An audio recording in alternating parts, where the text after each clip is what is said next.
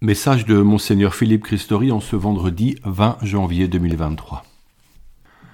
La saison des galettes des rois est terminée. La joie de Noël se prolonge par le temps liturgique appelé temps ordinaire jusqu'au mercredi décembre qui inaugurera le carême. Nous sommes au cœur de l'hiver et le froid revient pour la joie des skieurs qui trouveront de la neige mais pas pour nous qui regardons le compteur électrique ou celui du gaz. Physiquement, nous devons nous couvrir spécialement dans nos églises peu ou pas chauffées. Mais n'est-il pas intéressant de regarder ce temps hivernal comme celui où en profondeur la terre travaille et se prépare pour une nouvelle floraison? Spirituellement, on peut y voir une allégorie. L'Esprit Saint continue à œuvrer dans nos vies, même si nous ne voyons pas les jeunes pousses sortir.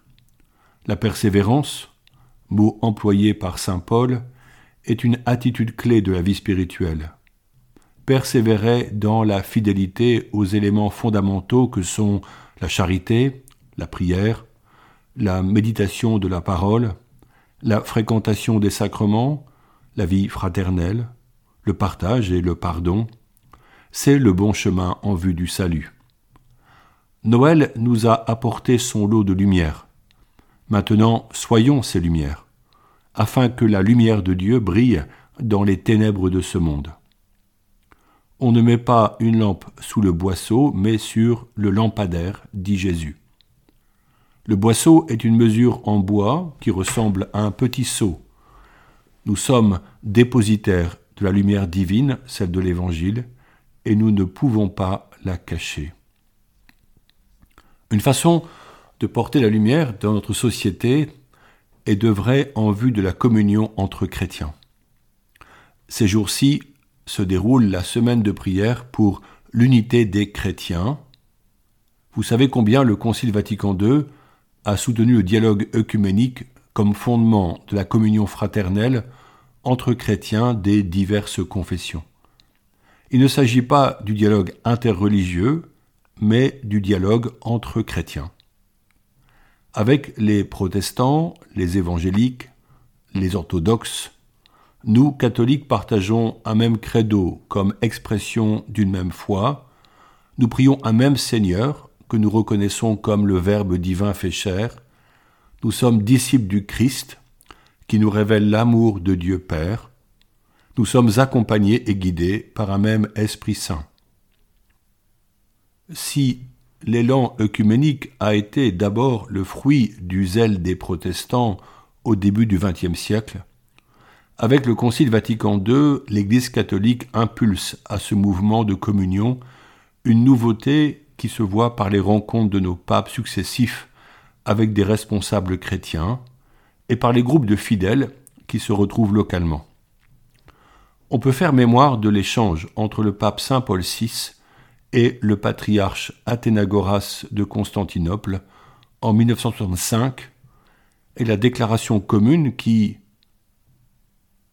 espère que les différends, et je cite, par l'action de l'Esprit Saint seront surmontés grâce à la purification des cœurs, au regret des torts historiques, ainsi qu'à une volonté efficace de parvenir à une intelligence et une expression commune de la foi apostolique et de ses exigences.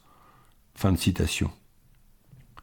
Le pape et le patriarche orthodoxe expriment leur, je cite, sincère volonté réciproque de réconciliation et comme une invitation à poursuivre, dans un esprit de confiance, d'estime et de charité mutuelle, le dialogue. Fin de citation. Depuis, les papes successifs sont allés à la rencontre des églises que l'on appelle aujourd'hui églises sœurs. Ensemble, ces églises ont pu œuvrer sur le terrain pour un avenir meilleur des populations fragiles. Comment continuer? Nous constatons que chaque génération doit se saisir de ce désir de respect, d'amour et de communion. L'Esprit a continué à nourrir chaque baptisé de ses grâces puisque Jésus est venu pour que tous les hommes soient sauvés. 1 Timothée 2 au verset 4. Mais ce dialogue est fragilisé par les conflits. comme la guerre dramatique en Ukraine qui sépare les églises orthodoxes entre elles et qui durcit la position de l'église orthodoxe russe auprès du pouvoir politique. En France, il semble que cet élan œcuménique ait perdu un peu de sa force. Pourtant, des parcours comme Alpha, conçus à Londres par le pasteur anglican Nicky Gumbel, permettent de s'associer entre chrétiens de diverses confessions pour annoncer ensemble le Christ.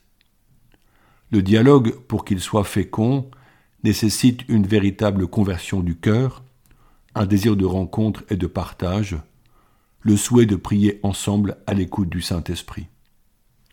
Il demande de sortir de soi, de regarder au-delà de nos chapelles et de nos habitudes.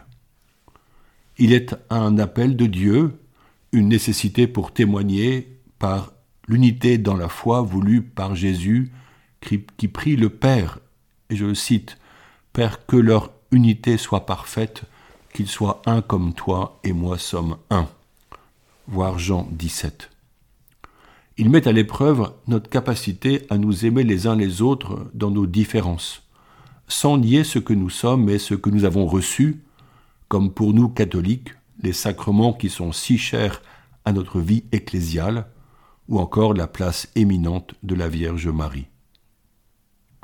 La source de notre partage entre chrétiens est la méditation de la parole, des évangiles surtout. L'Esprit Saint veut nous rapprocher dans une écoute commune des saintes écritures. Cette lecture dans l'Esprit ne sera jamais achevée, puisque la parole est vivante et que l'Esprit fait toutes choses nouvelles. Assurément, nos formes de célébration, nos pratiques cultuelles, nos assemblées resteront spécifiques à nos églises. Mais l'enrichissement mutuel peut être réel, telles ces prières fraternelles pour entourer ceux et celles qui souffrent. Certains refuseront le dialogue ouvert par l'Église, tant du côté des évangéliques que des orthodoxes, ou encore des catholiques, trop sûrs que leur tradition est l'unique qui honore Dieu. Que savons-nous du cœur infiniment miséricordieux de Dieu?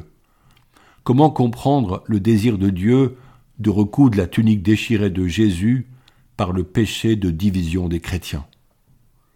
Si nous ne sommes pas responsables des fractures anciennes et historiques, que chacun s'interroge en priant l'Esprit de l'éclairer sur le pas qu'il peut faire en vue de l'unité, sur ce qu'il pourrait abandonner de ses certitudes crispées pour entrer dans la souplesse de l'amour divin et se faire plus frère des autres chrétiens.